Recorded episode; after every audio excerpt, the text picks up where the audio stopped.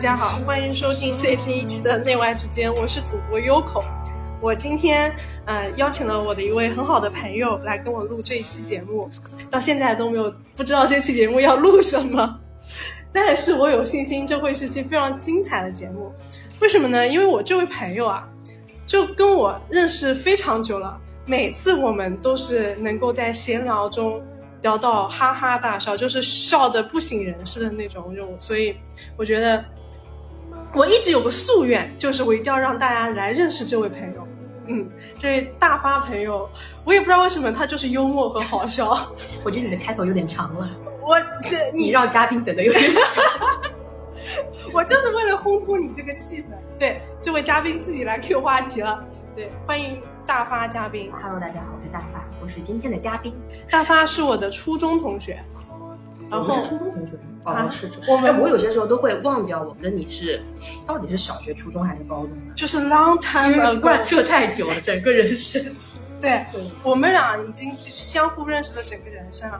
就基于我们俩现在在杭州，只有我就只能叫出大发吧。不瞒你说，我也是。我关键是我没有去试图叫过。到杭州，回到杭州之后，好像就是有口说不出来，然后要么就是待在家里没有了。呃，我觉得请大发来录年年初的第一期是非常非常好玩的一件事情。哦，还真的是年初的第一期。我刚好说我们算不算年末？我们一月一号了，已经年初。新年快乐，新年快乐。然后我和大发去年都各自经历了非常多吧。你你算是经历了很多哎。对，真的。但是我感觉可能去年这一年每个人都经历了很多。对，a lot。这么这是一个一点都不让人怀念的二零二二年。嗯，确实。你有什么在这么多不想回忆的瞬间里面有特别想回忆的事情吗？特别想回忆的，不瞒你说，真的没有，就每一件都很不想回忆。你就是想赶快过去，但已经过去了。但是，但这个。就是我我的仪式感没有那么强，嗯，就是虽然我觉得好像啊新的一年了，但我也没有说一下子会觉得今天跟昨天有多么大的区别。哎，我也是，嗯，就是，嗯，就是还是一个平凡的一天，对，该痛苦的事情依旧没有解决，还在痛苦着，对，但是心态上会好一些些了。你你好在哪里了呢？好在觉得。说不上来，就 就是心态上会好一些些了。好在哪里呢？说不上来，就是感觉好像大家都说，哎呀，二零二三会更好。我觉得那可能会更好。你这种属于从众心态，随大流了。对，金海伦是我见过最怂且最会随大流的人了吧？哎，你不要这么说我，显得我这个人很没有特点。我觉得这已经成为了你的巨大的就是随大流到了一个一个很有特点的 对的 程度，对的。特别是这两天有个特别大的变化，就是说我没有那么多说我一定要去过一个跨年什么的。嗯，就我昨天因为偏头痛太严重了，别人都在发状态的时候，我在说我要睡觉。就是 excuse me，我十二点准点给你发，你竟然到早上八点钟才回我，我很气。你是不是已经睡着了呢？我那时候偏头痛的很严重。哎呦，那你哎，那你其实偏头痛了，跨过了一整年哎。好像也没有什么值得高兴，这有这是一件值得高兴的事情吗？就很想要给这个一点点小小的仪式感，就是三百六十五度沉浸式偏头痛。你这个太夸张了，你这算后遗症吧？我觉得我是有很很多的后遗症。哦，我想起来我今天想找你说什么了。说什么？我就觉得录下来也挺好的，就是我觉得我们俩在同一时间，差不多同一时间阳了，然后很明显我后遗症比他多。嗯，对。就是圣诞那会儿见你的时候，嗯，我觉得我的后遗症还挺强的，因为我也还是晚上咳嗽睡不着觉。但直到我见到了你，就是按照一个小时内流鼻涕打喷嚏的频次来说的话，我觉得你真的是极高。你看是不是？就是现在还在咳嗽，但我现在感觉确实是我我应该是这两天才彻底有一种阳康了的。啊，我还没有，我觉得我还在后遗症，然后我觉得我整个人都变得很慢。嗯，就是的，我我跟家人说，我觉得我最大后遗症是我变得智障了。金海伦说，哦，大发大发说，哎，你不要报我大名，很恐怖。可是你的大名很像艺名，真的很像艺名啊。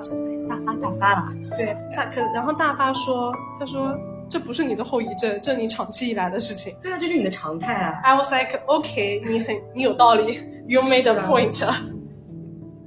那我觉得这个这个新冠的后遗症，就是也不算后遗症吧，就是好像得完之后会很虚弱，啊，我也对。身体的元气伤害很大。我觉得我们很久没有，反正是我，特别是我上次去跟你按摩之后，嗯，我很久没有，呃，跟这么多人有一个共同的体验和话题了。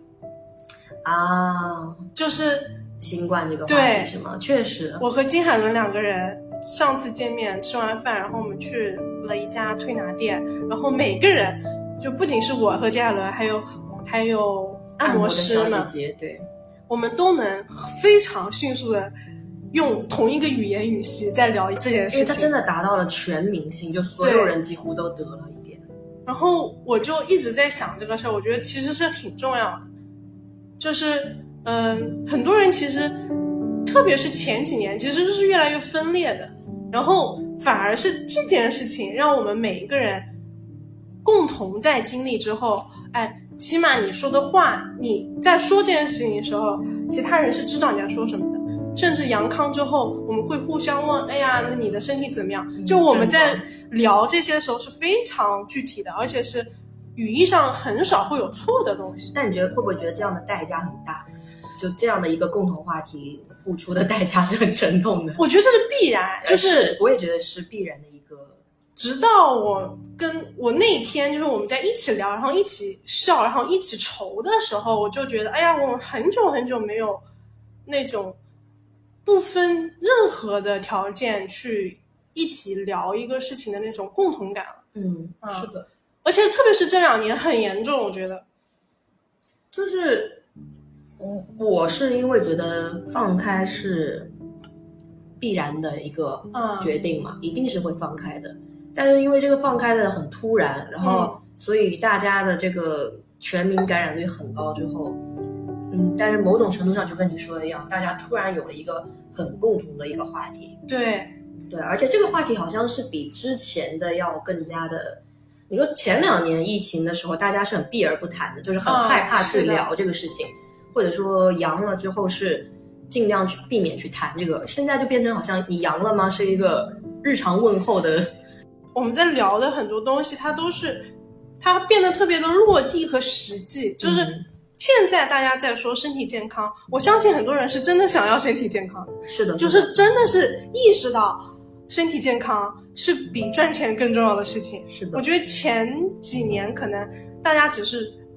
就比如说年轻人可能会嗯真的很流于表面的说你你要不要身体健康，对，哎，某种意义上这是个很好的事情啊？对，是往好的方向发展。因为我之前从来，嗯，一个是不午睡，第二个是我也很常熬夜。但是自从阳了之后，因为各种症状的问题，包括后遗症的问题，就是我自己会开始注意到，我一旦觉得身体累了，就要我就觉得应该休息。哎，对我不，会强迫自己非得再坐在电脑面前，我觉得哦，可以去睡一下，可以去休息放松一下。呃，我感觉这个还是挺重要的，就是全民性的，你就被迫的去知道，OK，身体很重要，身体是那个你做任何事情的那个基础。那你觉得这个会持续多久？会会不会，比如大家都得了一遍之后，过一两个月恢复了之后，大家又回到以前的那个状态？那 think about yourself，你觉得你会回去吗？我说不好哎，我觉得可能要看我自己的身体状况。嗯如果我真的身，因为现在还是会有疲劳感疲惫感，那有可能比如说，如果说过一两个月春节之后，哎，我身体状态恢复到以前的感觉了，搞不好我也不知道，搞不好我的心态又会慢慢慢慢放松了，然后放松那个警惕嘛，啊，又开始就不注意，没有那么注意了对，会坏回去。就大发他自己在创业，所以我觉得你还是挺典型的。嗯，甚至我有些时候躺在床上，啊。但是我的脑子是一直在转，就没有真的放松下来的。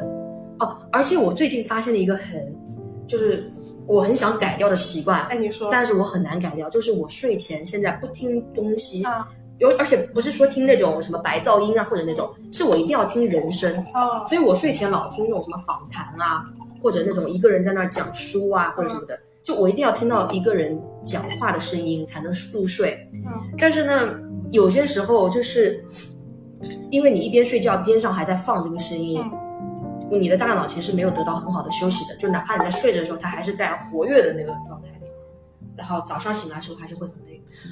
我从大半年前，嗯，我大概四月份开始，我手机就没有进过我的厨房间了。真的假的？我的房间是电子，就是除了一台闹钟，其他都是没有。我现在连闹钟都不用了。你可以睡前不刷手机。我跟你有一样体验，就是我觉得很累，就是晚上没有好好休息，然后我就想，不行，那我就一定不能把我的手机带进房间。第一个礼拜非常痛苦，嗯，之后我就习惯了，然后现在我就觉得我房间有手机是件非常不舒适的事情。啊，哇，我这这个我也我也要试一下，因为我最近真的是感觉到晚上天天听那个，我后来是设定时，嗯，就是比如说我可能定时一个小时。它放完就我就自动睡觉就关掉了嘛，但是好像因为有这个习惯，你睡前睡着的时候是在听着东西的，就脑袋总是在活跃的。我你你一定要试下我这个方法。我跟你讲，如果我二零二二年，我觉得我做的最大的其中一个最不会就是最自然最大，但是对我来说改变最彻底的一件事情，就是不把手机带进。非常简单，就是不把手机带进。这真的很难哎。不难，因为你没有试，嗯，就是你只要开始了第一天，你会觉得很不舒适。哎，但你知道我那天看了一个人说，就起来的，就醒来之后的那个二十分钟，很取，就是会很决定你这一天的，嗯，整个状况啊，这这这个状态吧，应该说是。我在拉屎，嗯，然后没有，我之前是醒来之后，我都会立马先拿起手机看有没有人找我，微信找我啊，或者说有没有什么消息、邮件什么的。然后就变得一醒，就脑袋其实还没醒，嗯，但已经开始焦虑了。然后有些时候已经在开始回客户的那个微信了。然后我现在就有意识的在避免这样，就醒来之后，我先不看手机，不碰手机，就我要让自己完全清醒之后才我我去动。我是这样的，就是说我因为这个习惯，我那只是第一步，因为我后来发现我越做越那个越舒适。你知道我现在是不用闹钟的，我可以自然醒。就你的生物钟已经在那儿。对，因为我非常害怕早上被那个就是啊声音很响的叫醒的感觉了，然后我觉得很不舒适，我觉得就是非人的体验。我第一步，我在没有手机之后，我的第二步就是我开始 get rid of 闹钟。我睡过了几次，但是慢慢就会，就也一开始是也不适应的，就是心里有个依赖，就是说我怕我醒不来。后来发现完全不是的，就很自然的就醒来了。所以你现在的生物钟是早上几点钟？七点半。哦，那很很健康哎。对，然后接下来一步就是我没有想到我能做到这么这么的舒适的点，就是后来连进房间啊，我都开始不用灯了，我开始点蜡烛了。就是在房间里的时候不用那种刺眼的灯光。对，因为你因为我进房间之后，呃，我就不能玩手机，所以我没有任何强光源。嗯然后我少了我们家那盏大灯，所以我只有我只能点蜡烛。之后我发现我的眼睛越来越舒服。我以前觉得我眼睛很干很累，嗯，然后我就呃适应了点蜡烛，很快啊，五分钟就睡得跟猪一样。哎，你会有焦虑吗？比如说睡前没有去看手机，会担心有人找你，或者说。我现在觉得有紧急的事情，就是我觉得任何在我那个 suppose 睡觉，就是我应该睡觉时间找我的，都是要谋杀我。啊，哎，我就很难摆脱这个心态，我我老担心，就说如果有什么紧急的事情发生，甚至我有一点点那个，嗯，我没有电量的恐惧啊，就是我可以接受自己没有电，然后包括可能到红色的那个我都 OK，但是。我就会常常去点开手机，我担心有人找我，我没有及时回复。这是就是你很担心错过嘛？对啊，我不担心错过了，我觉得没有什么是错过的。啊，你这个心态很值得学习。就是 我跟你讲，达不到哎。我跟你讲，所有的第一步就是你先把你的手机放出去，就是你不要想其他事情，就不要说我要做什么，就第一步你就不要把手机放在你的卧室里面，然后你的卧室就是一个睡觉的地方就好。嗯。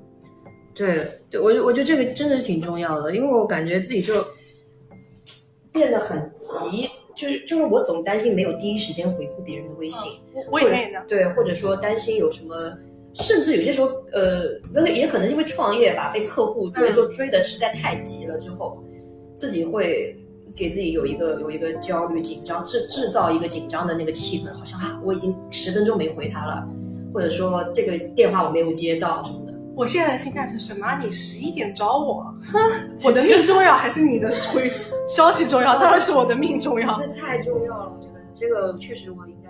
哎，这个就 back to 我们刚刚说的第一点，就是你觉得你的身体健康有多重要？真的觉得我的身体健康很重要。对，所以这么一比，我觉得可能就这种小环境里面，嗯，就你会 make a choice，你会在这种小的地方决定，OK，我先照顾我的身体，而不是我先满足别人的需求。而且我有一点，嗯，好像会想要跟人保持联系的。我我并不是主动去联系别人，就是还是刚刚那种焦虑感，就是我是担心别人联系我的时候我没有回复而错失掉了什么东西。我觉得我那个没有手机的那第一个礼拜啊，就经历了你所有的恐惧，然后就好了。就是我发现这只是害怕而已，就想象中的害怕，真的就是单纯的害怕，过去了之后就再也没有了。嗯，对，因为你这么一想，就是。就算真的有很紧急的事情找你，你没有接到，会有多大的问题？我遇到过最极致的 case 是我奶奶。嗯，我我奶奶前两天半夜，呃，就是急症，然后我爸半夜打电话给我，很明显是找不到我的。嗯，然后我第第二天早上再回他，我那一刻我其实是没有觉得说啊我错过了什么，而是。我会检讨，那我是不是平常不够？因为我觉得真的等到最后一刻就真的太晚了。嗯，反而就是他会提醒你说，你能不能在你有效的时间里面去主动的关心别人，或者主动的去产生链接。哦，你这个想法倒还挺挺有意思的。对，因为要我，我可能第一个感觉很后怕。对对，就是我肯定是后怕，你知道我的性格的，我就会啊，我就是很内疚、很自责的那种。其实我就没有了。我就发现其实不是的，我我可能会在那一时间，我会去想的是，呃，OK，奶奶，其实因为是人生命真的很难控制，你也不能跟，就是你做无数的事情，其实你是不能跟无常去斗的。对。但是所以这个时候，重点就不应该就说我要防这个后怕，我觉得更多就是说我们我能不能够主动的去跟他。嗯，在我清醒的时候，相当于在你的有效的时间里面去，对，尽可能的跟他能够多多聊聊，就多陪陪就好，对，多陪伴。 나는 멀리 곳에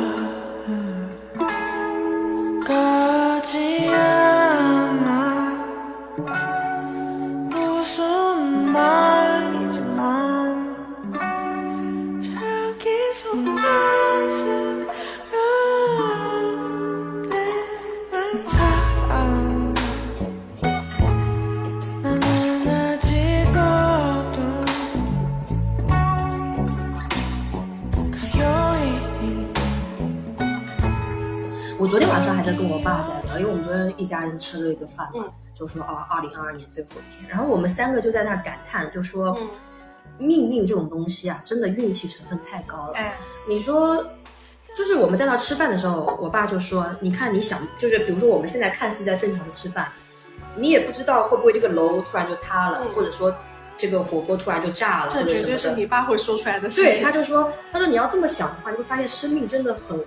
甚至都不能用渺小脆弱来形容，它就是一个没有道理、没有道理的事情。对，它没有任何道理，你没有办法说啊，为什么是我，或者说呃，为什么我我要面对这样的事情什么的？它就是上帝，可能就是随便挑了一个人，他就挑中你了。是的，就毫无理由、毫无根据。哦，就是就感感，也不能说感谢吧，应该我觉得是我现在还是感觉，就是以前可能每一年会说啊。感谢命运，嗯嗯，让我顺利的度过了这一年，至少平安吧，平安的度过了这一年。然后昨天晚上我就感觉，嗯，也没有什么好感不感谢的，因为这就是你的命运，你就接受嘛。嗯，就如果是你了，那就是你了；如果不是你，你就把每一天都好好的过就好了。反正，嗯，不用太去强求，就好好过还是很重要的。因为你想，每一天有这么多人在去世啊，在离开这个地球啊。那天我们一算，就是说现在每天要死这么多人。这个搞不好就是轮到我们自己了，就也没办法。你们家吃饭的话题很，对我们吃饭的时候经常聊这个，而且我经常跟我爸聊，我我我有跟你讲过吗？就是我们两个经常会聊，如果我们某一个人去世了，啊就遗嘱。啊这个遗嘱并不是说我们财产怎么样啊，就是说你你应该把我怎么样处理，哦或者说我希望我不想要什么样的方式去告别，或者如果是那样的死法，你怎么样帮助我解脱？经常会聊一些这种话题。那那你们 share 一些你们对彼此的看法吧？你爸会怎么想？我爸是有明确的说过一个，就是他死之后，他并不想要被安置在某一个地方，哦就比如说一那种公墓啊，或者说火化了之后就埋在这儿啊，或者怎么样。他说他不想要，好像在嗯公墓的那个环境里面，他觉得嗯那样子好像困住了他自由的灵魂。你知道，这像是我爸会说出来的话，毕竟沧海浪人嘛，沧海浪人是我爸的网名。然后他就是希望说能够跟自然融为一体吧。就是洒向大自然对。对对，或者海里啊，或者什么山上啊，某个野山上都可以。然后你呢？我的话，哦，就我爸有一个想法，就是说他希望我并不是每年好像要到了这个清明节或者到了春节，到了什么节日要去到这个地方，啊专门去好像祭拜他他或者怎么样。他不想要这种感觉，他想要的就是，嗯，我想到他的时候，其实他就在我身边。就是他是很自由的一个，嗯，他觉得我随时可以去想念他，随时也可以在心里去看望他，就不需要驱车到某一个地方。你爸对于自由的定义非常的解脱哎他人。你知道他之前，就是我爸虽然不说他自己不是一个迷信的人，但是他在很年轻的时候吧，好像找人算命，然后那个人算命的方式是给每个人一个成语，嗯，然后我爸得到的生命的成语是高楼望月，哦，你不觉得很他吗？就是非常对？就是 fairy 他那种感觉，因为他他就有一种好像和这个世界有点保持距离、与世无争的那种，嗯，我觉得很适合他。然后他说算我的命运是黄泥土翠，也很你啊。是吧？很有很有鲜活的 旺盛的生命力，就是我刚想说好土，但是 我的命。哎，对，这很好啊，我觉得很我啊。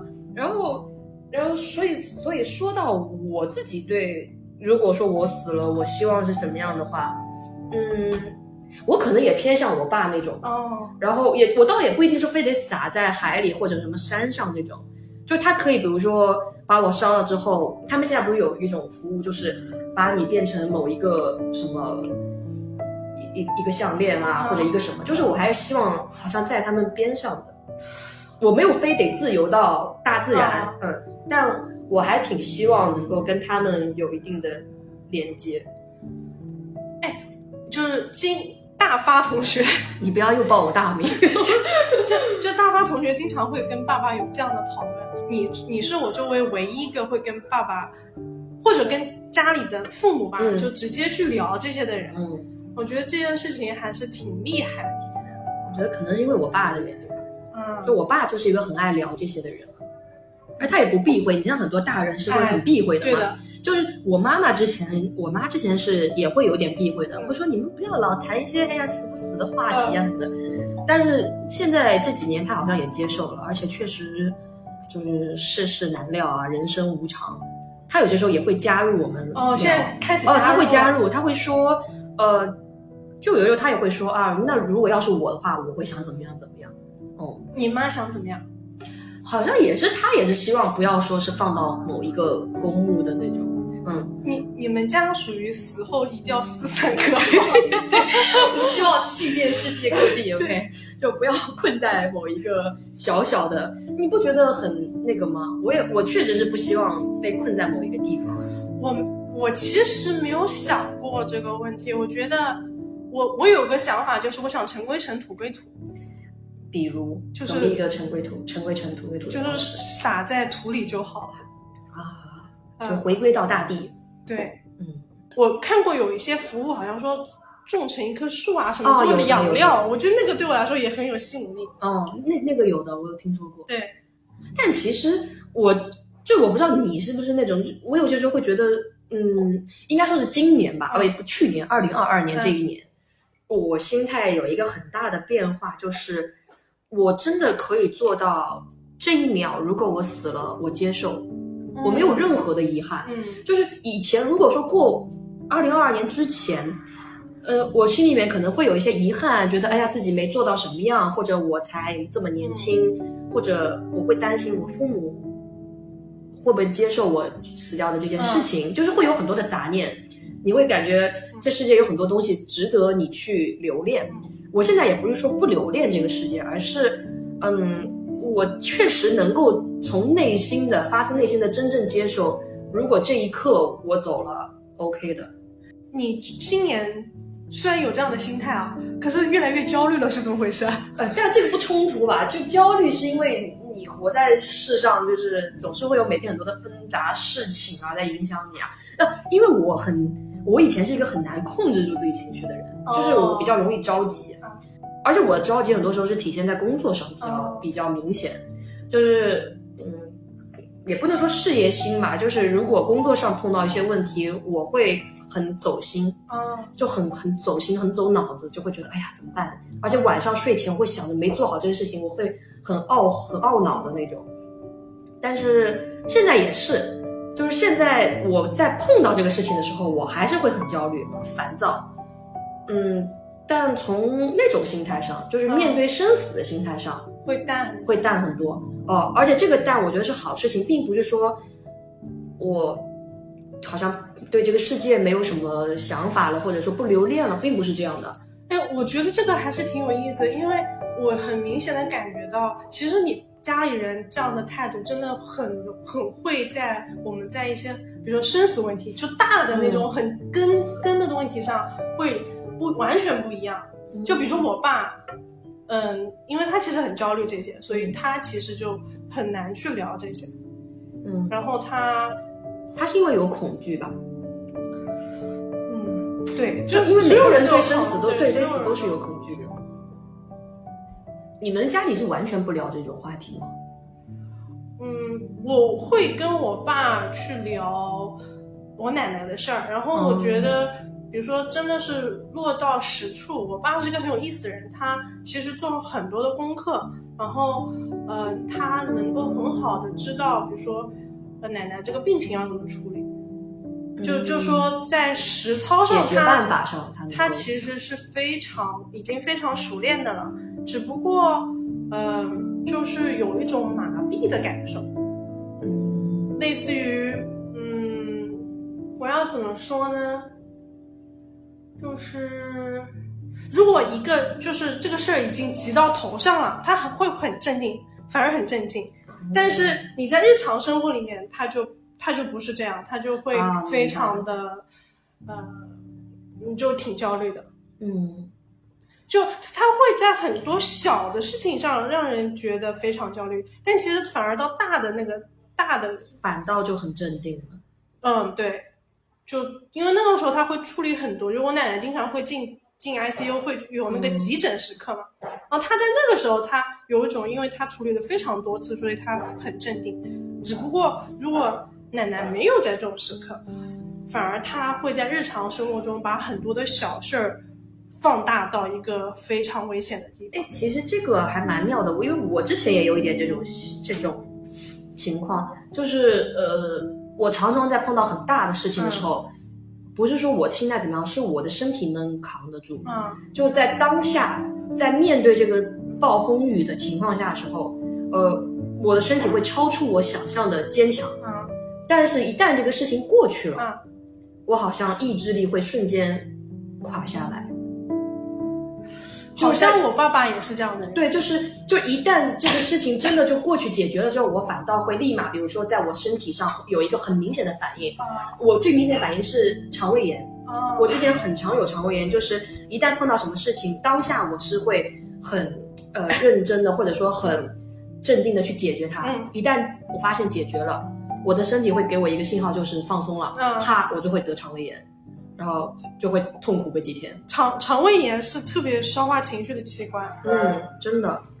嗯我但是我我今年呃去年二零二二年反倒好一些，反反倒肠胃炎的次数很少。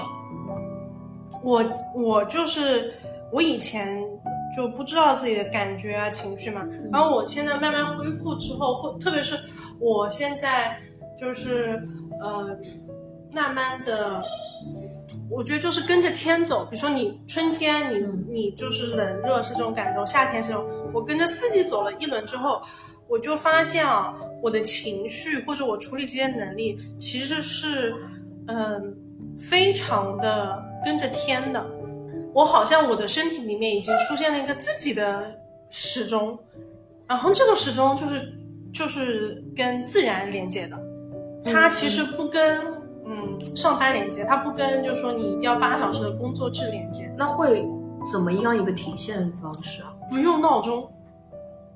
如果如果这两天天黑的早，我就会困得早。啊，嗯，自然时钟。对。那很好啊，说明你恢复到了人的本本能的那种。我我我一开始就只是以为这只是一个就是说身体的事情，我发现它对我的心态是有很大的影响的。比如呢？我不急了。嗯，就是我没有我我已经没有办法急起来，因为我的我我只能尊重我的时间。就是我意识到我的个人意志是无法改变真正的身体的时间的，啊，也就是它到这个时候它会发生，它就只能发生，就是你就接受了自己身体到了这个点，它需要干什么你就让它去干什么。对，然后呃，我的思想，所谓我小我是完全没有办法去比这个状态大的，嗯。哦，那你这个很厉害，我觉得。我没有意识到，直到我最近啊，因为我这就是特别是这次新冠，我就发现，嗯，我可能最近工作产出不行。我以前会非常焦虑，现在就是没有办法，因为人就是不行。嗯，就身体状态没有那么好。对，冬天。对，就是没有身体不舒服。对，就是得睡觉。嗯我就不会有任何的焦虑和自责的情绪。你也不会强迫自己去。对，因为强迫自己反而会让我自己变得不舒服，然后让我觉得非常的，呃，身体上会觉得你在反抗。而且你强迫自己的结果可能更差，提高你的效率。对对对，就永远不会。而且我发现，就是说，就是很顺的，自然而然做的时候，那个状态是，呃。一天可以做所有的事情，就是说他他的状态潜能是无限的，嗯，反而就说在配逼自己的时候就是不行了，就是做出来的效果结果其实是不好的。你二零二二年经历过，就是你现在想想最事情啊，某个事情的话，有什么事情是觉得可以分享？啊。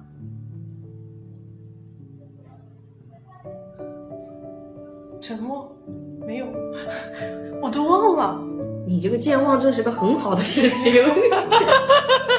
就该忘，就该忘。哎，真的就是，这也是一个，呃，我发现我今年变化特别大的一点，就是我会经常忘记，我会忘了时间。就还是因为你现在是遵循你自己身体的时间、本能的那个时间在做事，所以你就会忘掉时间啊。对，就是我没有。我无法，我现在有点无法对于就是那个时钟的时间有感受。嗯，因为你是自然的在做每一件事情。对我有个很强的体验，就是说我的感受力高了好多。我会经常，比如说走在路上，就一下子就能马上感受到整一个我路上所有东西在跟我互动的感觉。你就比如说走过这棵树，哎，对，感觉到这棵树它是正在。叶子正在变黄，然后它正在发生一些变化。对对对，啊，你可以啊，我觉得这样真的挺好的。就这个是一个我之前没有体验过，然后，嗯，我觉得这些都让我的焦虑少了非常多。你跟自然、跟自己内心的连接更强了。嗯，你我觉得你下半年我见你的这几次，确实你的身体重伤很多。对对是的。就是也没有办法，工作就是这样。那你这样怎么能够？那不就是跟你是违背的吗？跟你自己想要的那个自然健康的，我达到那个状态也不是我想要的就是只因为我没有想要这个，我只是到了而已。嗯，我在到之前，我不知道原来人可以这样。那你可以拒绝掉这个工作吗？还是达不到拒绝的这个程度？就是平衡。嗯我我觉得我在做一个取舍，就是说，呃，因为我很明显的感觉到有很多的有一些是我想要的，然后就那种想要，就是说我做完不累的，我就继续做，然后有些我就觉得我真的是没办法，那么我明年我我对我自己的计划就是我就要我就不做了，嗯，对，是的，是不是一个自然情况下，嗯，都遵循自己的呃时间是最好的？那当然，但是我会觉，就是我今年有个很大的变化，我我我觉得这个我一定要跟你分享，嗯就是我去二零二二年一月一号那天，我觉得我这辈子要好好过了。是一年前的今天。对我跟你讲，我就是我我没有想到，原来这一年能让我好好过成这样。所以你今年这一年，你事情发生很多哎。就非常多，但是虽然我现在都忘了，可是我能意识到，就是说，当我给我自己下了一个，我觉得就是约约定，就是说，因为我以前是不想过的，我以前就是自杀倾向过于严重，就非。非常逃避，就是我不要在这个世界上活了。但是我那一天我就觉得，哎，要不我们活这辈子活着好好过吧，就我会有那个想法。好不容易啊，哎那个是真的很不容易。哎，这就是我要跟大家分享，就是我那一天就觉得啊，好好不容易啊。我就很轻巧的，而且那个也不是说我跟谁说一件事儿，我就是在看，我忘了在洱海边看看景的时候，我就觉得哦可以了，就是说我这个生命，我这条命是可以好好过的，要不要试试看？就有那种感觉。我才意识到我之前是很逃避避的。当我给自己告诉我自己说我要好好过之后，我我才发现原来一个人是可以非常踏实的、落地的去解决问题和呃内心的纠葛也好，或者外化到事事情上就工作的问题也好，其实本质上就是我都是可以在那个环境里面好好的落地的解决的。嗯我以前对于所有好好过的定义，我觉得是充满了幻想，就是说你要什么身体好什么，那些都是幻想。而我今年最大的变化就是说，我能够，我有耐心，就是在这一刻，我先去了解到底发生了什么，哎，一年前的今天，你是为什么突然有了这样的一个变化？自然而然到了那个阶段。就是以前，因为比如说前几年，其实有些时候我也好，或者你身边很多朋友也会跟你去说这个，比如说谈论你的一些生死问题啊，对对或者你的一些倾向啊什么的。对，就你当下其实是没有办法的，但是这个东西是不是就是要靠自己去在某一刻突然就就是感受到了？我今年我意识到，就是我每个人都是有这个能力好好过的，每个人都是有嗯有那一刻，就是因为我们每一个人的生命啊，它都有一个很强很强的那种心脏跳动的感觉，就那种砰砰砰，就那个原动力会支持你做所，它是一个几乎就是就我们就叫生命的奇迹，这个东西它会非常厉害的去帮助你。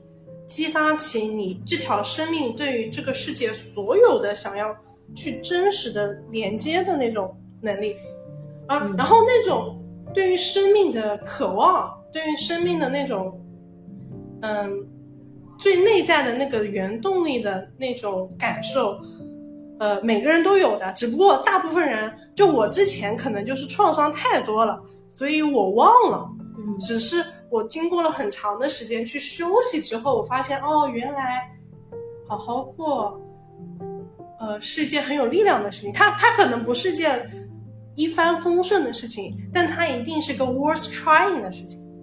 嗯所以我就觉得，就是到了这个时候，然后我就哦，我要好好过了，我就开始好好过。其实我遇到了很，我觉得我今年还是遇到很多问题，有很多困难，只不过我的确是呃，给了自己很大的耐心，就是不会逃避。第一就是不能逃避，然后第二就是好好休息，然后相信自己，呃，会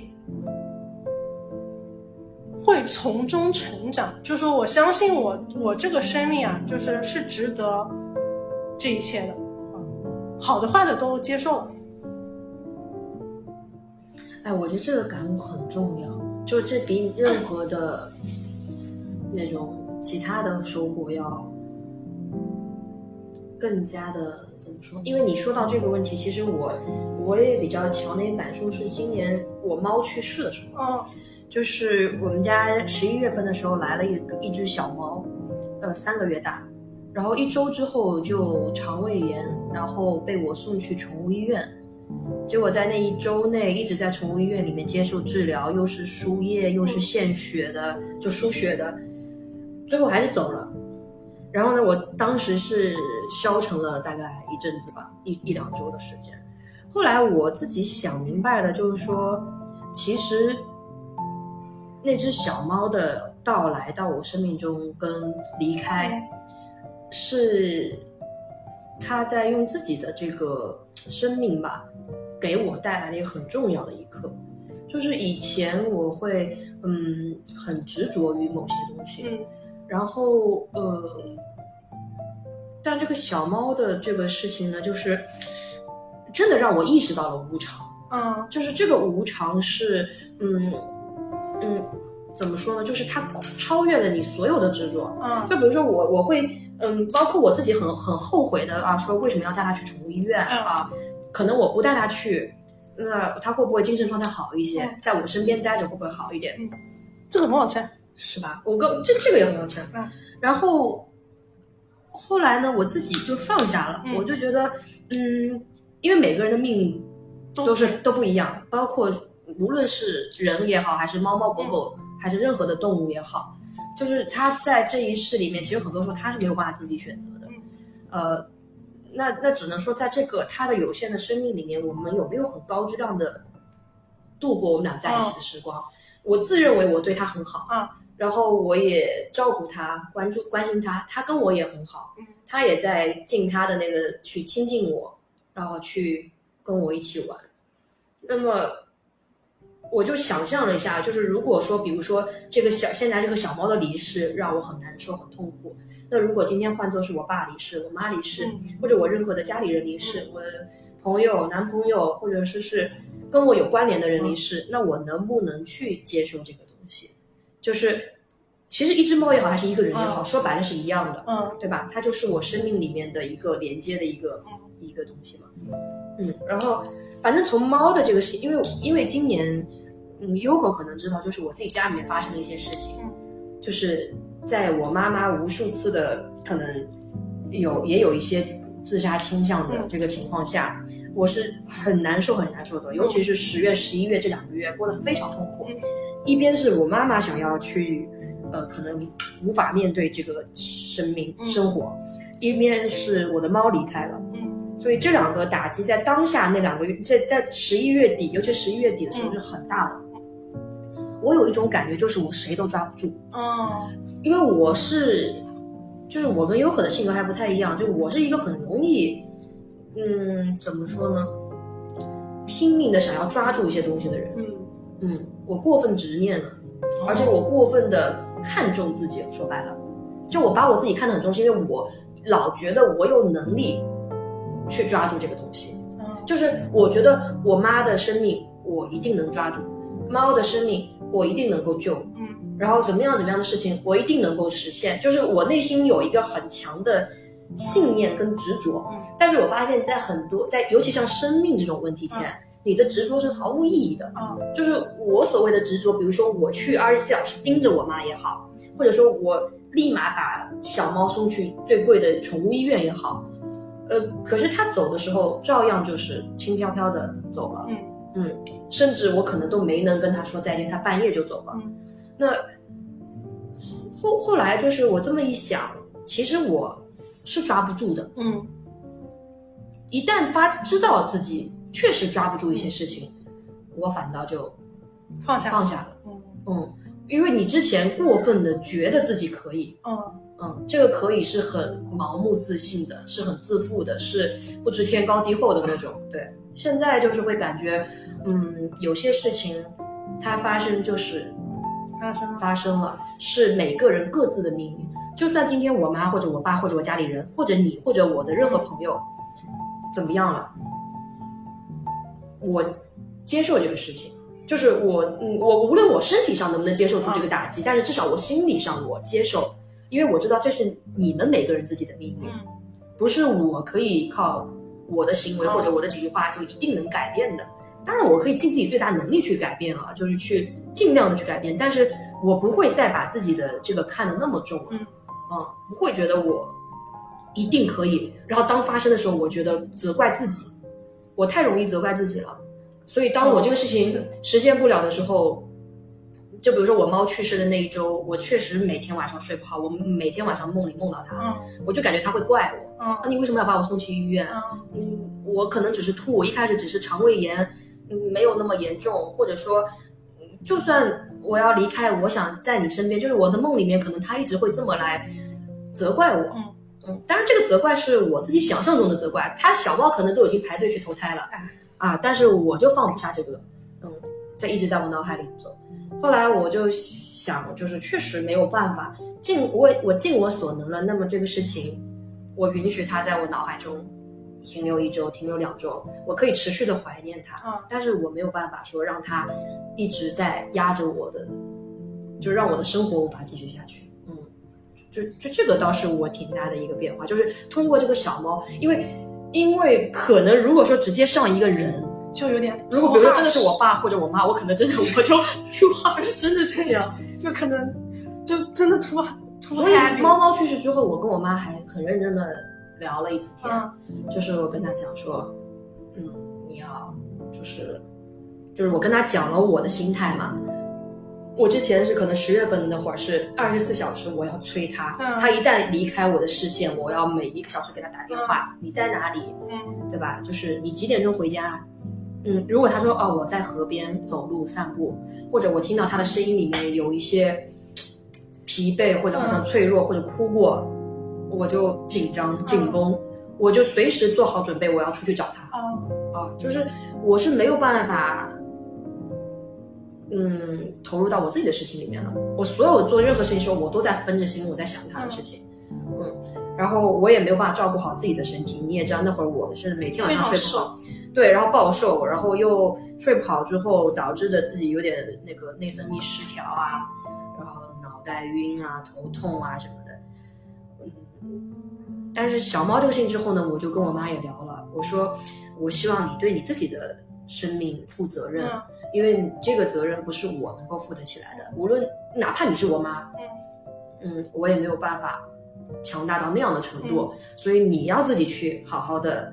负责你的你的这段生命，而且我我昨我前两天看那个是《我与地坛》那本书啊，啊史铁生，对，就是里面有一句话，我觉得真的说的很，就是，呃，如果我是我是一个要自杀的人的话，我觉得他能够很靠那两句话就拯救我啊。但因为每个人自杀的情况不一样啊，就是心态不一样，所以不一定针对所有人。但是我的话，他就说，当你出生了之后，其实你谈论生死的问题是没有什么可。谈论或者可辩论的，嗯、它就是一个既定的事实了。嗯，而且死亡是一个注定的结果。嗯，所以你既然知道死一定会降临到你头上，嗯、那么你为什么不能再给自己一些机会去看看别的东西？就是就是因为你已经知道你注定会死嘛，这就是一个很注定的结果了。那么所有你在这期间面对的事情，你就当做一个一个人生经验、人生历程去。你再给自己多一天的时间，多一天的时间，就是加一加一加一加一。这个其实是蛮呃，不，这跟不大一样。对，跟你之前不大一样。对，就是因为我在我妈有这个心态的时候，其实我也有几次动了这个念头。嗯嗯，这个念头是在于，就比如说，如果我我不是说我立马要去怎么样，嗯、而是如果他今天不在了，嗯、我觉得我也活不下去了，是这样子的一个连带关系。嗯嗯，然后呃。我现在就会觉得说，嗯，我反正也注定注定会死，嗯、那么我不如给自己多一天的时间，我再看看明天会发生什么，然后到了明天，我可能再想想看看看看后天会发生什么。先把今天对，就是把你当下的每一天过好。啊，嗯，你就是可能这一天一天一天一天累积下来，你就会觉得其实这个事情它就也就过去了，或者说它也就慢慢慢慢的你就没有那么的看得那么重。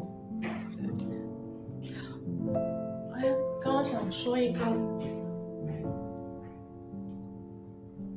就是我觉得这些发生在你身上都很自然。你还记不记得我跟树柳说，就是说很想看一下你会如何从中成长，在一系列的危机里面。嗯，是的，然后你每次聊的时候，我都会就说：“哇哦，金海文。又变化了一”点。啊，对对对对，就是还是每天会有痛苦啦，就是，你在面对各种小事情的当下，还是觉得很烦躁。但往大了想，至少我没有再去往很极端的那个方向想。你你你今天你就你说的时候，我其实一又一下子意识到了很多很多人啊，或者很多时候我们就是一瞬间的事儿，嗯，真的是一念之间。就是一念的事儿。对，就这一念要不要好好过，要不要去叫呃积极的去真的承担生命的责任？就如果那一念抓住了，就是就回来了。对，是然后的，可能就后面的路就很平常，但是就是只有这一念，没有它是一个决定性的一东西。对，就，但是，但是确实也是因为每个人的状况不一样，然后他经历的东西，可能我这个经历还是嗯没有到那么的呃重于泰山吧，就压垮到哎，你很你，我们不能去比较，是是是，痛苦不能比较，但就是说，至少在就是我分享我的这个当下嘛，嗯，这句话是还蛮拯救我的。啊，嗯是的，我我觉得有让我想着哦，那我再看看明天怎么样，啊，对的，就是也是给自己一个希望吧，算是不断的给自己一个嗯，不是假象的希望，而是你我确实有些时候会想看看嗯，那会不会明天就你现在有有一点就是开始下棋的心态，嗯。就下一步看看我要怎么走了。对，就我也不会去想长远的事情，嗯嗯，我就是每一个当下，我觉得现在 OK 舒服，然后如果家里又发生什么事情，我再看看那解决办法，明天会不会有新的解决办法，后天会不会怎么样，就一步一步这么去想，哎，没辙。就是认清了我们，我觉得我们都认清了自己就是很普通的人。对啊，这个很重要。对，就是 OK，就好吧。那现在遇到困难，有些时候只能睡大觉，那就睡大觉。，对，有些时候就你要面对，你就必须面对。是，就是。嗯，那也确实是现在的很面对的所有的事情，都是之前的你种下的因嘛，哎是的你你自己种下的东西，嗯，也怪不了任何人，哎，就其实，是没有办法责怪的。是的，是的，对每一个事情，嗯，无论你是觉得自己是被牵连的也好，还是怎样也好，其实你在这个事情的发生里面，你都有一个自己的身份，是因为可能你的某一些行为、某一些举动，嗯，造成的现在的这么一个你面对的一个结果，那你们就只能接受了，坦然接受了对。对啊，也有那么多好事情啊，说明之前也种下了很多好的因。因就是我我感觉你这个事情可能应该算是你人生里面 top three 了吧？截至目前最大了。啊，应该是最大的因。为我很在意家庭的事情，哦我很看重家庭，所以一旦家庭发生的事情，就对我的打击是很致命的。嗯就是我的感情或者说事业，它都不是说让我会起那种，因为我很乐观的一个人，我是超级积极的一个人对，人行走的小太阳。对我是内心非常的阳光的一个人。对对，然后你想，今年这一年是真的让我都起了一些很阴暗的，也不能说阴暗吧，就是很极端的念头，很沮丧。沮沮丧，真的很沮丧，就说明这个事情打击是很大的。至少过去的这二十多年，算是最大的一个事情。但也有可能这就是人生的常态，因为过去我们还年纪轻嘛，嗯，有些事情它还没有让我们真的直接面对。那我们也到了一个年纪，也也快到三十了，就是要面对到生活中很真实的那一面，它就是有这么多的痛苦。人到中年哇，那你上你下半年还真的是挺痛苦的。哦我感觉你今就这个月好一点起来了。嗯，也不是，应该说是这个月，哦，不对，今年是现在一月份，对不对？对就是十二月是因为阳的阳，然后怎么样怎么样，就是你的心思还更多的是在哦，这也是一个很大的差别，就是当你的身体很虚弱的时候，你就已经没有心思去想别的事情了，你就想先把当下这个发烧过去，先把当下这个吞刀片的感觉过去，先就是你只能去解决这个东西。我也我十二月份也有这种感觉，就是呃，back 就是回到身体本身，OK，嗯，对，但是没有我没有想到我后遗症这么长，但是可能也是一个好事情啊，嗯就是让你真的意识到你自己身体是很虚弱的，是的。对吧？就是亚健康的状态。哦，我这一期节目啊，我要做一个抽奖的，我到现在还没有想好送送什么礼礼物啊，你有没有什么想法我？靠，这个能不能内幕一下我？内幕一下嘉宾，可以吗？你你觉得送什么礼物好？灵隐寺的，钱不是钱，那个那个叫什么球的那个，你觉得这个怎么样？可以啊。你那怎么样？要不要去灵隐寺？现现在太晚了，哎，我就可以这样可以啊送一个灵隐寺很多人还是哎，灵隐寺对很多人还是挺灵验的。说实话，哦，永福寺也好看的，永福寺到底在哪里啊？灵隐寺边上。明天我要去天下第一财神庙，怎么样？要不要帮你带一个？哦，可以，你带一个，我带一个，那我们就抽两位朋友。你记得带一个好看一点的，那个平安符，嗯，我帮你哦到时候发财拍给你符吧我到时候拍给你。可以发财符。那么我们今天，嗯，也聊了多少？哇，聊了一个小时哎.我的节目很久没有这么长时间播了。今天的节目到这儿就这样了。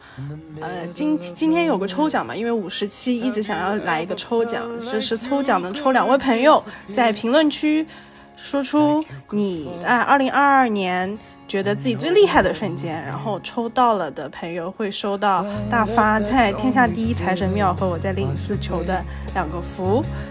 就这样啦，谢谢大家的陪伴。哦，这期有彩蛋，如果你听到现在，然后你听下去，就会听到我和大发在谈论他有多爱喝奶茶这件事情，还挺有意思的。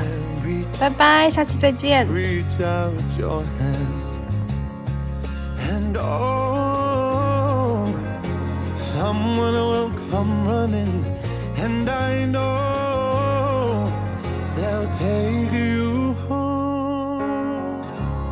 Even when the dark comes crashing through, when you need a friend to carry you, and when you're broken on the ground, you will be found.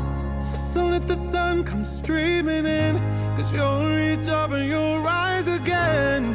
Lift your head and look around, you will be found.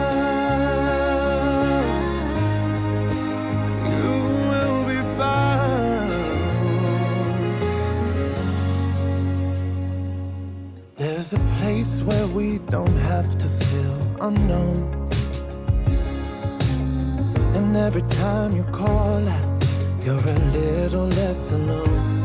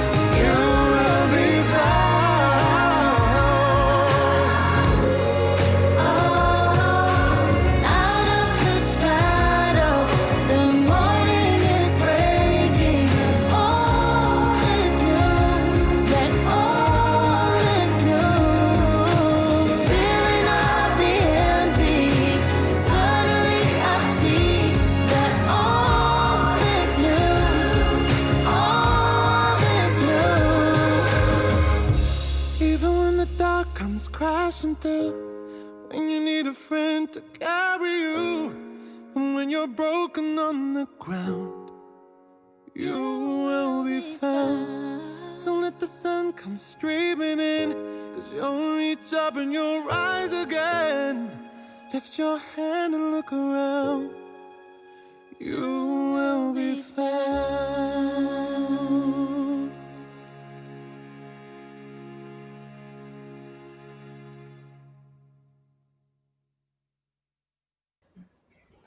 你就多喝两杯奶茶。我现在 是蛮常喝奶茶的，因为我就是感觉快乐，就小确幸，人生中的小确幸很重要。哎，为什么你会你会把这么多的快乐放在奶茶这件事情上？因为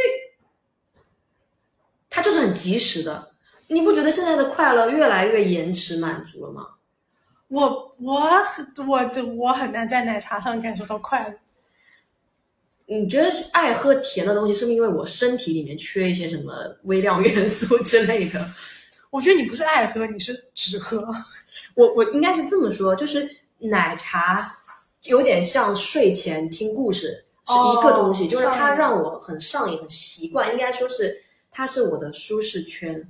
哦，就是那种 comfort food。我甚至现在喝一杯奶茶，我不一定能喝完哦。就像以前我喝大杯，我是能够喝全糖，我都能把一杯喝完的人。啊，你很自豪。呃，很自豪，非常自豪。但是，我现在一整杯，我可能喝到三分之二，我就喝不下了。嗯，呃，但不影响那几口让我很爽的，应该说就是很自在、很习惯的那个味道，哦，我我没有，我我很安心、安全感。我是干饭。嗯，呃，干饭也有快乐啊。但因为你看嘛，比如说咖啡，每家店的口味会稍有不同，然后或者说呃，喝酒，嗯，我现在已经 get 不到喝酒的乐趣了。我现在越来越不喜欢喝酒。就是我自从发现我的身体就有一个自己的时间之后，我就少了很多外在的刺激对外在的东西对我的呃刺激了，就是很就是没了，嗯，就所有都发生的就哦没了，我也我也不知道哦原来已经没有了。嗯，对我反正我是觉得奶茶之于我就是一个很安全感的一个事情。对金海伦爱喝奶茶的程度已经就是让我惊叹。我是你朋友当中最爱喝奶茶的吗？我有个同事，据说是奶茶小公主，就是每天要一杯。你这个轻蔑的口气是怎么回事？把它拉出来。嗯，我但是我喝奶茶，我不是喝那种，就是你知道我的点在于，我并不是非得喝，我不是喝它的口感了，已经，你喝的是啥？就是我喝的是个安心，你懂吗？我不需要喝很贵的奶茶。奶茶能有多贵？哎，我跟你讲，奶茶很贵哦，有些贵的很贵哦有哦，多贵？大几十的啊，很多。那你喝的是？我喝大概一二十的，嗯，就已经足够让我快乐了。你的快乐的确挺小的呀。很小啊，但是比如说我现在是隔一天喝一次奶茶，然后可能一周六十块钱不到就能够让我很快乐。就就这个快乐是很当下立马能让你获得的啊、我觉得你还是很容易被骗，就是悲伤你刚刚这个描述，你是很容易被骗的。我被谁骗？一些当下即时的骗局来骗你我。可是大明星卡的拥有者。我没有啊，我就很就是自在啊，那那就跟你你很爱喝咖啡一样，之前不是很爱